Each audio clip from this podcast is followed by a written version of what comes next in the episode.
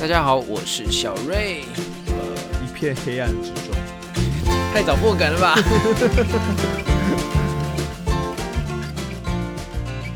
好啦，好，今天换我讲好不好？小瑞给今天给小瑞准备一下。那不用了，我没有什么好准备。都是小瑞讲，那个呃，我们这一集呢，只要是推歌集啊，都一定有放音乐前录的功能。没有，你忘了先讲，今天是礼拜一的推歌集啊。哦，好，好啦，今天是礼拜一推歌集，然后这是我们十一月的那个专辑周，第三周，第三周，第三周专辑周是这样，对不对？是这样。对，好，那呃，只要是推歌集，我们就一定有用 KK Bus 的潜入功能。那所以这边非常建议大家呢，可以用 KK Bus 收听。那收听的话，你就会听到我们在中间呢是会插入我们想要给大家听的歌曲。那如果今天你是没有会员的人呢，也不用担心，他就是会。播一个片段，那片段通常是最精华片段。然后，如果你有兴趣的话，你也可以自己去找那些歌来听。那如果说你今天不是用 KK Bus 播放器播放器收听的话呢，也没关系，只是你可能在中间会听到一个三到四秒的间隔啊，那其实就是给我们播歌的时候放放入音乐、嵌入音乐的地方而已。那不影响听的体验呐，所以就如果听到有空白的地方，也不要紧张，这样子。好，大概就这样。没错，差不多就是这样。好的，那我就直接就刚刚已经被破梗了嘛。我们今天是专辑周，然后我们今天要讨论的专辑就是黄玠。我们最近蛮常推到他的歌的，黄玠的《一在一片黑暗之中》这张专辑。那我讲一下为什么我要推这张专辑好了，因为我们现在的模式就是比较像是一个月，我们就一个人推一张专辑，就是上个月是小佳推推那个梦想成真嘛。那这这个月我就想要推黄玠。那我的我自己的原因是因为整张专辑啦。哦，先跟大家解释一下黄玠，啊，因为可能有些人不知道黄玠是谁，就是大家应该听过魏如萱的一首叫《香格里拉》，就是其实黄玠他是一个创作歌手，然后他当初最一开始被广为人知，其实就是因为《香格里拉》这首歌，然后被魏魏如萱唱红。然后黄玠自己也有把香格里拉，就是他自己的版本收录在什么绿色嘛？什么叫做绿色的日子这张专辑里面这样子。然后，所以大家有兴趣的话，可以去从那个香格里拉这首歌来开始认识黄玠这个人。那黄玠最最有名的歌应该就是下雨的日下雨的晚上这首歌。然后在 YouTube 上面，你如果通常有在听独立乐团的歌，然后你听一听随机播放，应该也会播到这首歌。通常在正新的歌的前后，这样大概这个类型的音乐这样，所以黄玠的介绍大概就是这样。然后他这张整张专辑会让我想要在这个时候推，是因为这个月我刚好也在精神科嘛，精神病房，然后照顾比较多的病人都是偏忧郁啊，偏躁郁，反正就是一些情绪比较不稳定的病人。那这张这张专辑给我的感觉比较偏黑暗，但这个黑暗不是说很悲伤的那种黑暗，而是。比较像阴天的感觉，阴天不一定就是难过嘛，但是阴天终究就是会有让人家有一种抑郁的感觉。但是它中心思想是围绕在这些情绪的问题，可能是比较焦虑、比较孤单、比较忧郁等等都有。反正他是在说，人终究就会有这些比较低潮的时候，但是我们要怎么面对呢？就像这些这张专辑里面的这些歌一样，会有各种的曲风、各种的态度、各种的心情去面对。这样这样子一个中心思想，这一个情绪等等的，所以我的我自己的想法比较像是，我想要借由推荐这张专辑，也推荐给大家，就是每个人都一定有低潮的时候，包括现在在精神病房的这些病人们，对，有点像是隔空喊话了，隔空在推推这张专辑，就有点像是用不一样的方式来陪他们那种感觉，所以我才想到这张专辑。然后我自己非常喜欢这张专辑，我以前有听过里面的很多首，但从来没有好好把每一首都听过。然后也借也有借借有这些种这个这次的机会啊，听这些歌，然后才发现说，哎，原来这一首歌也也跟这首歌在这张专辑里面哦，这样子那种感觉。嗯，对，所以他整首整张专辑有十首歌，今天应该都会带过，但是就是一样各各选三首来来播这样子，大家真的可以找机会去把它听完啊。这首这张专辑就跟上次不一样，我觉我自己是觉得没有什么顺序。必要就是大家可以挑着听，我也觉得挑想听的听就好，这样子。好了，我我先讲一下我，哦，你你先，那我就顺便先讲一下，我就顺便先讲一下，就是因为这张专辑其实小瑞推给我的，因为我们现在就是一个出考题的的互动方式，对，我推一个，大家推一张。那我当下听完这张专辑的时候，我的第一个感觉就是这是一张随时都可以听的专辑。哦，不错。对，然后我觉得这个很厉害，就是因为呃，我自己认为我自己喜欢的，或者是我觉得我会中的专辑，或者是乐团，或者是歌手，其实很多时候都是我在某一个情绪，然后找到一个很好的答案。我觉得这个中了。比方说，如果我今天很低潮的时候，我就喜欢听傻白。如果说我今天我今天想要，我我还喜欢谁啊？我今天想要 chill 的时候，我可能就会听利友王。OK，这是一个有情了解境在的的意思。嗯但是我觉得那黄玠这张专辑是我既可以在我很低潮的时候听，然嗯，后我也可以在我很想要 chill 的时候听，嗯就是任何时候我都可以听这张专辑，而且那情绪都是会被被增强的，然后不会被觉得哎、好像不搭或者什么之类的、嗯。都 OK 这样子。但或许强度就没有到到一般的那种真的很重的乐团那么强，但是就是一个无论如何就很像那种怎么讲？今天你刚下班回家，你想是好一点，但是也没那么多闲钱或者没多时间去吃一顿大餐的时候，你会选择那种餐厅。就懂吗对对啊，对对对，你会犒赏自己，但是那不懂你意思是不是一个大大事件的那种对。对对对对对对对对对，也不是什么面，也不是那种平常是什么巷口面那种便当店，它就是一个好一点的店。然后你你很喜欢它的味道，但是价钱你 OK，然后取得性也很也很简单。那就是你今天可能礼拜五下班想要犒赏自己的时候，会特别去吃一下东西。对，我觉得这就是这个黄金懂意思量专辑给我的嗯感觉。对对对，好。那我就先推推第一首歌吧。那我就直接切入主题，好，我就就推他的同名的那首歌，叫做《没错这》。一定会推的。但其实我之前也有好像也有推过这一首了，但没关系，这首我本来就也有想推。我觉得这张这个这张专辑，它只看它的名字跟只看它的封面的话，你会觉得这样可能是一个是一个比较偏伤心的歌曲，对但是对呃伤心的专辑。可是我其实觉得，其实里面很多曲风，它反而是在在让你度过怎么讲度过那个伤心，对而且嗯。它的那个过程是平顺的，你不会觉得很突兀，你不会觉得被人家硬灌了一口鸡汤，你就是慢慢的听完这种歌的时候，你就会觉得自己好一点点，没错，就像你吃了一颗普拉腾，或者是或者是对，反正就是像药一样吃下去，在不知不觉中好像就好了一点的那种感觉。那只是呢，在这样子的氛围之中，他第一开始选择第一首歌破题的方式，就是跟他同同名专辑一样，就是在那个在一片黑暗之中这首歌。嗯嗯，然后仔细一看他的歌词的话，反正就是一首在失眠的时候会会想要听的歌啊。我记得上次小薇推的时候，是不是也是在说失眠的时候会会想要听这首歌？嗯，对，然后它里面的歌词里面有提到说，反正就是对这个世界很失望。然后我觉得他讲的蛮隐晦，或者是他的用词比较没有那么深。可是我觉得他就是在探讨说，有时候你对世界感到很失望的时候，你会有一点点没有办法再接受这个世界。嗯嗯，因为想要逃离这个世界，那到那个时候，你可能就会有一些比较不好的念头，或是比较消极的念头，这样子，嗯可能不一定不一定想要最坏的结果，但是你会对这个世界感到失望，嗯。或者是感到感到嗯无所无所适从。对，那我自己觉得在这首歌之中，它并没有告诉你真正的解法是什么，它就是给你一个声音，跟你说我也在这边。对，对，那我可以陪你一起走，那怎么走我们再想办法。嗯，那或许你在后面的歌会找到你的办法，但是他就是先用这首歌作为他的点题，也作为他的核心嗯概念放在第一首歌，嗯这样，我觉得这首歌带给我感觉是这个样子的。没错，我觉得因为讲的完全就是我要讲的，但是我必须告诉你，这就是我们跟黄界的差别。黄界完全就用一首歌解释了这一首，他就好说，呃、一一句话解释了这首，他就说不悲观也不假装，充满希望，就是平静的往前走。对对，他完全，他因为也也是有人问他，因为就是其其实这首歌的他的词其实没有，就像你讲的，没有什么太深的含义，就是很很很字面上的意义，就是很赤裸。但是他并，我觉得他他讲他形容的很好，他就说他这个不是在表达一个悲悲观的情绪或是悲伤的感觉，而是一个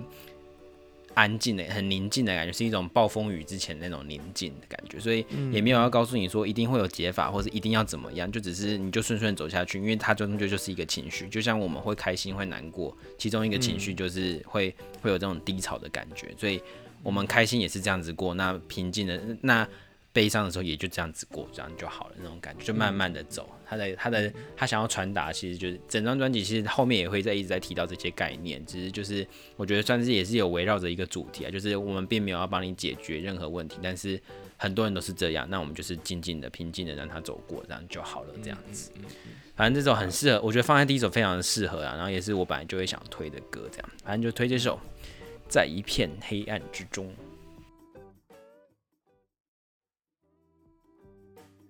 好的，那我们就顺着下去好了。下一首的话就是关于那些记得的事。这首，呃呃，我没有要推这首啊，我我个人没有要推这首，但是我觉得它值得讲的就是，大家可以从这首去认识他的一个写歌的点，就是黄健他是一个创作歌手嘛，那。它的特色就是它会用非常平白的平铺直叙的排比的句子来，来来来铺成一些情绪，或是单纯讲一些很日常、很描述性的句子。像这首歌就是非常多，就是牛肉面啊，穿的那双鞋子啊，什么，就是很很平顺的讲出一些很长的句子，然后放塞在歌里面。但是你不会，并不会觉得它是在填词，它就是你会觉得说，嗯，这些句子虽然单看都很琐碎，但是他们都是必要的，他们必须要。借由这么多句子的累加的堆叠，才可以堆出他想要表达的那种感觉跟那个意境的感觉。所以我觉得这这这一首歌也很符合他的歌名啊，就是关于那些记得的事嘛。所以他表达的一些惆怅、一些回回忆、一些感慨等等的，都可以借由这些很很琐碎的小事情、小句子去把它堆叠起来。我觉得这是黄杰厉害的地方，因为他就算是用很多句子，也不会让你觉得很重复啊，或者是很累赘或很多余。所以如果想要认识黄杰的创作的话，可以也可以从这首歌来着手，这样子。嗯，好，那我们就继续往前，往下一首的话就是《走吧》。走吧，其实你有要推《走吧》吗？我还好，嗯，《走吧》其实 不是我会喜欢的歌，但是我会想推，是因为就有点是跟上一首相反。上一首如果说是黄杰一贯会会写的曲子的的的形式的作词的形式的话，那《走吧》其实完全相反，因为《走吧》其实。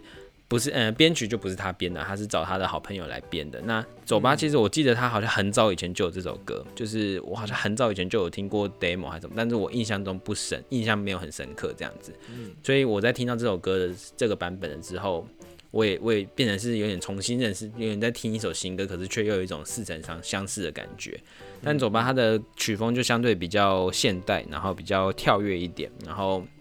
我会想要推的原因是因为如果大家。变成另外一种方向，如果是听腻的黄界，觉得大家大家都是那种平平的调调啊，然后很很顺、很很温柔的感觉的话，那可以听这一首，就是有点是跳脱又换了一个调味的感觉，但是本本体没有改变这样子。所以我觉得讲这么多就是用听的最准了。那这首歌我觉得其他没有什么特别需要讲，因为它就是只有这张专辑其实有很多首歌都是他很早以前就写好，像是后面会讲到那个脆弱或者是。我很想念你，这些都是以前在 Street Voice 有其他有听过的，就是他算是报道的时候也有写啊，就是有些东西是他这张专辑算是在记录，这是这一那个时候的那几那几年的心境的转变，可能在刚进社会，在找工作，然后这些有点压抑，然后写歌有点卡卡的时候，会把以前写的歌拿出来再再唱再编等等的，所以。所以我们在听这些歌的时候，可能也会听到一些时间上的改变，或者心境上的转变的的的差异。大家在后面我提到的另外一首歌，我会提到这样子。所以就来听这首《走吧》吧，大家可以去听听看，去了解一下不一样的曲风的黄界这样子。听这首《走吧》。换我了。好，呃，你要不要先讲一下？他的生活跟党，我这你就知道我们要推这两首了。没关系，没关系，你可以。你还有你啊？好，还有你，对对对。不过我其实好，那我就不知道顺序讲了。好，没关系，没关系。好，那我就讲我自己这张专辑里面，我听到当下我就马上在单曲循环的一首歌，就是 我怕你跟我同一首。哎，好，你说。我我真我真真的好喜欢好喜欢这首歌，我真的好喜欢，就是我甚至就又听到有点鼻酸了。哦，真的假的？对对，就是这首歌，不知道为什么很很触动到我。然后在听这首歌的时候，刚好小轩小轩传了一个讯息说，反正我们有时候会这样啊，他就突然就说很想你这样子。OK。然后我就跟他说，蛮意外。现在我现在也我现在也刚好在这个情绪里面，然后就是刚好听了这首今天要讲的这首歌，就是我很想念你。嗯 对我真的，嗯，我本来也会想要讲这首歌，你可以先讲。我真的非常非常喜欢这首歌。嗯然后虽然说这首歌它本身是一个看起来像是失恋的歌啦，但是因为我其实一直都很喜欢这种直球直球式的直球式的歌名跟直球式的主题就是我没有要演的意思，我就是写这首歌就告诉你我很想你。嗯对，，然后，但我觉得这个可以概括到任何任何的任何的情感上面啊，家人、友情、爱情这些一定都可以。嗯嗯对，那就是我不知道欸，就是你有时候你会听到一首歌想要一个人，是因为这首歌可能跟你某个人有有有跟这个人有有关系，或者是你们曾经经历过类似的时期，然后你听到这首歌会会会想要他，我觉得这都是很合理的。但是我觉得更高更高端的方式是，今天你什么都都没有听，你没有听过这首歌，之前没有完全接触过这首歌，但是你一嗯听下去的时候，你就一定可以马上联想到某个人或是某件事情。我觉得这个反而是是难的，你不用特别在、哦，对，在一个人上面找一个共同点，然后再找一首歌去解释它，不用，你是直接从这首歌下去，你就可以想到说，或许这首歌就是最适合我们的故事的那种感觉。我觉得这个嗯大家那个因果关系之间是有一个阶级在那边的，对。然后我嗯觉得我很想念你，就是一个，如果我今天我在很想念一个人的时候，比方说我很想小轩，因为我们远距离嘛，或是我很想很想某个人的时候，我就会想要听这首歌。对，嗯我觉得它是最能够解释我当下那种完全是把情感音符化、具象化的对感觉文字化。对，然后很简单啦，就是有时候会想会想想想那些复杂的歌，想那些深刻的歌，但其实嗯有时候真的需要的时候，或者是脑袋不清楚的时候，或者也只是你其实只是想要有个声音陪过陪自己的时候，你就会对更倾向于去听这种简简单单，但是帮你唱出来的歌，帮你对帮我唱出来的歌。对，OK，所以就是我很想念这首歌，我的大腿，我的我也超爱这首。我再帮你补充一个、啊，其实我我应该，我觉得应该这个资讯没有错，但是我也是看其他报道的结果，知道说这首歌好像是写给他爸爸的，就是好像已经哦过世了这样。对对对，因为像他的描述也有很多，因为他也没有具体说是谁嘛，所以嗯其实其实有这这呃这张专辑不止一首歌是写想要写给家人啊，写给思念的亲人啊等等不在的亲人等等。但是这首歌我记得有我得到的资讯是写给爸爸没错这样子。然后但是就像你讲的，我觉得每个人听都会有不一样的感觉。像你一开始听也会觉得是分手啊失恋的歌，我我一开始听也不觉得是不一定是家人，可能就只是一个不是那种永远的分离，而是可能是分手啊离开偏向这种，对，但他他的表达方式可以让人家有很多不一样的感觉，就是代表说他的歌其实是可以适应到很多不一样的状况、不一样的细微的状况等等。反正这首歌一如既往就是黄玠的声音，就是疗，我觉得还还算蛮疗愈的啦。然后真的是他的词真的有有到位，而且他的词不是那种。像告五人的词也是写的很好，但是他那种词就是不一样的好，就是他是这种很平平铺直叙，然后直球，嗯然后让你知道他在讲什么，直接把他在讲的东西写出来，但是你就是不会觉得很流水账这样。对很很很重，也也很重我的一首歌啦。但是我、嗯我蛮意外你会喜欢这种调调的歌的。就这首太，我觉得这首太太赤裸，就是哦，对他真没有他其实办法整张挡不住专辑都蛮赤裸的。就像车车撞过来的感觉。嗯，嗯，直球啦，直接一面心脏暴击这样。对对对对，好了，就听这首《我很想念你》。好的，好了，那我就顺顺的把其他刚刚跳过的几首讲一下啦。就是其实哦，我蛮我蛮意外你们要推你的，因为你就是我我我很喜欢的歌，就是我是因为你来来认识这首，呃、我不是说你，我说你这首歌。瑜伽吗？好烦啊！我是因为你这首歌是去去认识到黄玠的，就是我听我听黄玠是听这首，就是觉得哎、诶对耶，有这首歌哎，那种那种感觉，说对黄玠他是黄玠唱的那种感觉，所以你我我觉得不用太多说什么，他就是一个很标准是我会喜欢的歌，然后轻快，然后很直也是直球啦，然后我觉得他他强是强在词吧，我觉得就是很厉害，是可以把这种很简单的东西，然后堆叠起来。你看，你可以大家可以点开他的歌词去看，就是觉得说哇，他怎么字这么多？不像其他人可能虽然是重复复制贴上、复制贴上分段落这样，但是他的就他就算是一段也是很多字很多字去堆叠的，然后。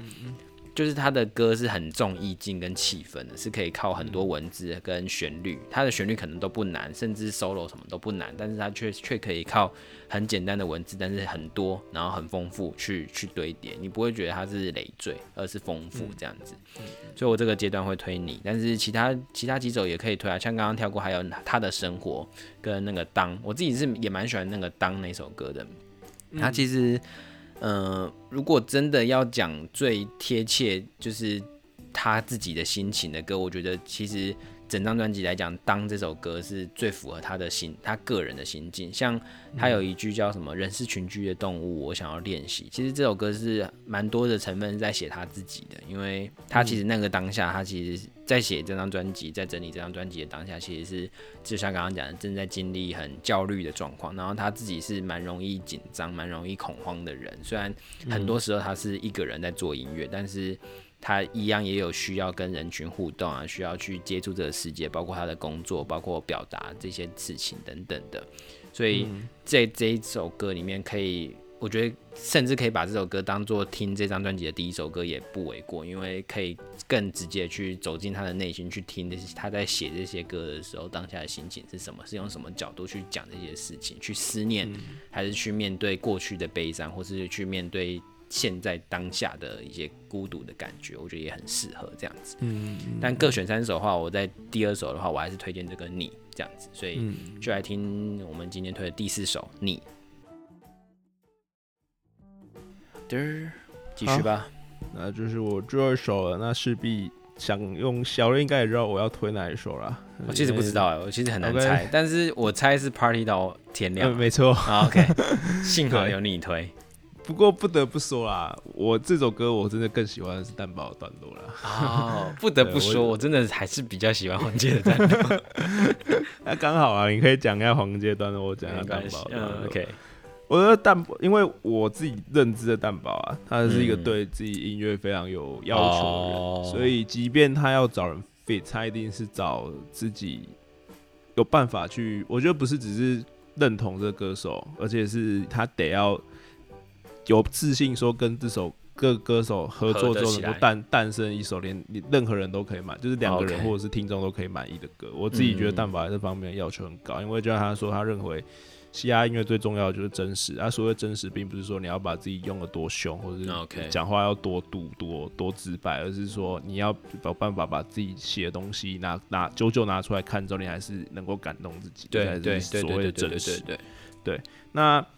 我觉得他这首歌就是像歌迷一样，他本来就不是一个特别呃，就是就是一个放松的歌啊。我觉得应该是整张专辑最松的。对对对，那我其实觉得我很喜欢这样的配置啊，就是一张专辑里面至少要有一种这种歌嘛，嗯，就是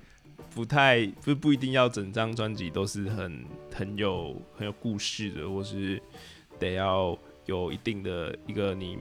沉重的情绪在那边，我觉得这这个不必要。就就像我们很喜欢欧耶这种风格一样，就是就就就是就是我们就是需要这种歌啊。对，然后我觉得 Party 到天亮就是就是有这样子的，就是他就是在这边担任一个这样子的角色啦。嗯。然后我觉得最主要的是，大家可以去听一下蛋堡的两段 flow，就是他 A 段跟 B 段的整个编排上面，你会觉得有点像，但是。你能感觉到他在这上面做的一点不一样的变化，然后那种变化，我觉我自己是感觉到，就是玩嗨了的时候的那种感觉，就是到第二段之后，你会觉得，哎，他好像更放开了，对，更放开一点，他的 flow 变得更调皮，然后变得更更多变化，对对对，然后你就会觉得，哎，好像整张专辑听下来，就是有一个时间线在流动的感觉，你能感受得到。听这首歌的人，他心情是会慢慢的在更起伏、更叠加上去。OK，合理。然后，然后我觉得黄玠的声音在里面就是创造创，就是我觉得他就是就是一个两个朋友，就这首歌不是一个不是一个合起来是一个作品，但是我觉得它里面是有两个人的调皮在里面。你跟我要讲的很像，嗯，对，就是他是他你，我觉得那东西不是说分得很开，或是你会听听到会觉得好像是不同的感觉，是说。他们两个有点像是，呃，我自己如果要把派对的两个人，对，而且我自己如果要把它拍成一个 M U 拍的电影的话，我会把它想说是两个虽然都在同样拍，而他两个人其实互不相识，但是他们都是在同一个派对里面，嗯，各自各自玩自己，各自嗨自己，但是不知道为什么，他们其实也不一定要相认，或是不一定要相处，但就是能感觉到他们在。这个区域里面，这个 party 里面，它的频率对上了。我觉得就是这种感觉。我懂意思。对，所以所以我所以我就是 蛮喜欢这种感觉的啦。嗯，OK，差不多啊。我我的想法也差不多，就是那个 MV 的画面可能是那种很老派的，一开始是左右两边的两个人各自的画面，他们可能在同一个派对、同一个房子里面，然后可能到最后他们才合在同一个画面，才想，哎，原来你跟我在同一个同一个派对里面那种感觉。对对对对。然后你如果真的要叫我讲黄介的话，他完全一个形象，大家可以想象一下，就是在那种美式的那种。高中生晚会那种派对一样，在某个同学家里面开的派对。然后黄介的声音，如果要用服装来讲，他就是穿着格子衬衫，戴着黑框眼镜，但他一样用自己的方式在这个房间里面去哦。可是其他人可能在打牌啊，玩一些。喝酒的游戏啊，什么？他就是一个人待在坐在旁边，然后喝着饮料，可能唱着歌这样子。但是他用自己的方式在融入这个这个派对那种感觉。好边，好边哦。也不是边缘，他可能也有他的朋友，可他的形象就大概是那种乖乖牌，可是却是却是一样在 chill 的那种感觉。反正这首歌真的就像你讲，是一个算是一个调调剂用的啦。我觉得也在在这张专辑已经完全没有突兀的感觉，是也是好歌这样子。对，好了，推这首 Party 到 All Night。哎，Party 到 all night，Let's go，Party Party all night，好，让我 Party 到天亮。好了，回来吧。那就其实这张专辑最后就剩两首嘛，就是不必哀怨跟最后的脆弱。那其实好，我先讲脆弱好，因为其实其实整张专辑我第三首本来要推的是脆弱，就是嗯，因为也跟也就很符合就是黄介本身的声音嘛，跟他的风格。那简单讲一下，就是其实整张专辑那时候有一个报的，有一个新闻在访问他了，然后他就有问说这张专辑你最想要谁哪一个家人听到这张专谁谁听到这张专辑，然后他的回答是他爸爸，然后其实还有说那你觉得这张专辑可以送给谁嘛？就是你如果要送给一个人的话，你觉得这首这张专辑可以送给谁这样子？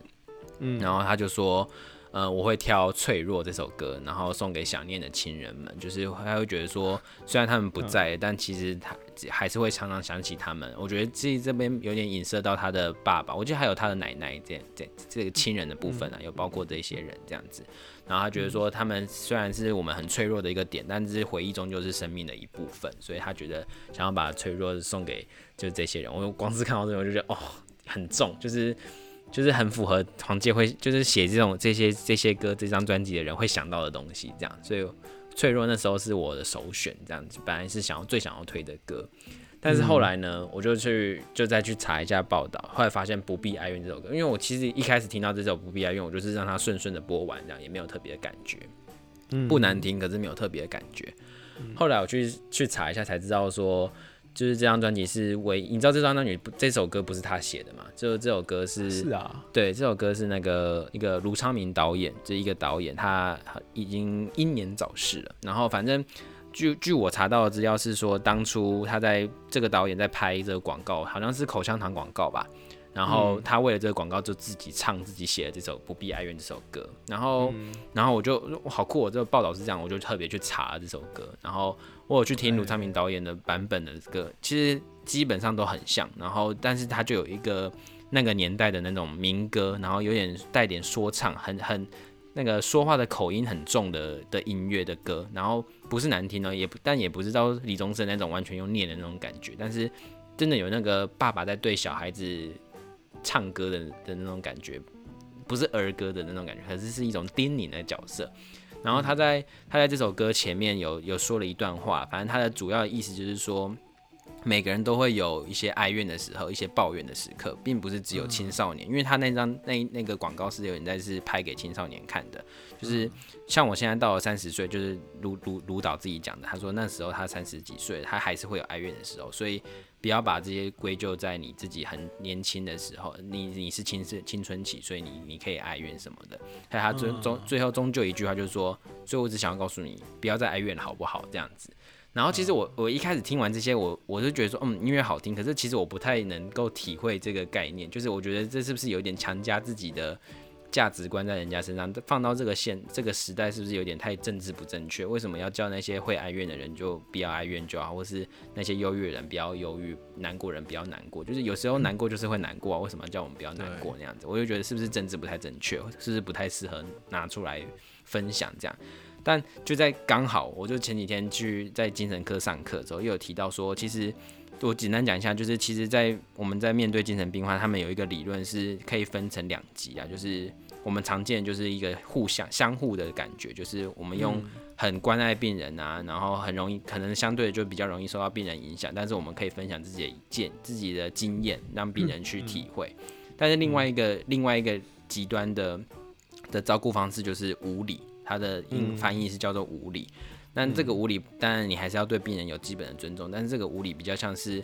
你建立在你跟病人是很直接的友好的关系，很了解病人的反应。他他有举例的，比如说你看到病人，然后病人可能平常跟你关系不错，然后病人突然跟你说我想要自杀，然后这时候医生可能会视情况跟人家说，你跟我讲这样你是疯了吗？这样子，就这种在一般的状况下你是。不能讲是，甚至是非常没有礼貌的话。可是，在这种状况，反而是会让人家觉得，哎，病人好像跟我打成一片了。那是不是反而因为这样子的对话的模式，这样子照顾的模式，反而可以让病人卸下心防，或者是比较没有那样子负面的感觉？这样，所以后来再套回去这个这个概念，我就觉得说，嗯，他其实讲这句话，并不一定是想要把一个价值观强加在我们身上，而是想要告诉我们说。其实是有这个选项的，那我相信你可以改变你，我相信你不会像像歌词讲的，我相信你不会是被药物去去迷惑，不不一定会跟别人一样，像他们说的那样，就是很容易就被吹击倒，很容易就被打败那种感觉。就是我相信你是可以可以做到的，所以你不要不要哀怨，你不必哀怨，我都会陪着你那种感觉。他的反他的。另外一个角度反而是我相信你做得到，所以我希望你不不要哀怨，你不你是没有必要哀怨的那种感觉。所以换成这个想法去想，会觉得嗯很重。然后我后来就超级爱这首歌，所以我要再加码告诉大家，大家一定要去 YouTube 上面打“不必哀怨”这首歌，然后去听那个那个黄黄介跟呃除了除除了去听卢导原版以外，还要去听那个黄介跟魏如萱合唱的版本。魏如萱唱这首歌超级好听，我觉得。三个版本，黄玠跟卢导还有魏如萱的版本，我最喜欢魏如萱的版本，甚至比黄玠好听。这样，反正最后我觉得以这首歌做结尾，也算是回应整首我对整对整张专辑的感觉，就是告诉大家，真的不必哀怨是一个是一个办法，它不是在告诉大家说一定就是不要哀怨还是怎么样，不要抱怨，不要难过，什么都也都不是这样的，而是说其中一个选项是我们可以选择不要去哀怨，不要去忧郁这些东西，但是。遇到就遇到，但是试着找出自己的方法才是最重要的。这样子，所以分享这首不必哀怨给大家。后面突然有点鸡汤了，反正就是我真的很喜欢这张专辑啊。但是大家可以用自己的方式去体会每一张每一首歌代表的意思。这样子，好，就这样速速的推完整张专辑啊。大家就是等下就是最后就是播歌了，那就先跟大家说啵啵，听这首不必哀怨吧。啊，大家再见，啵啵。Thank you.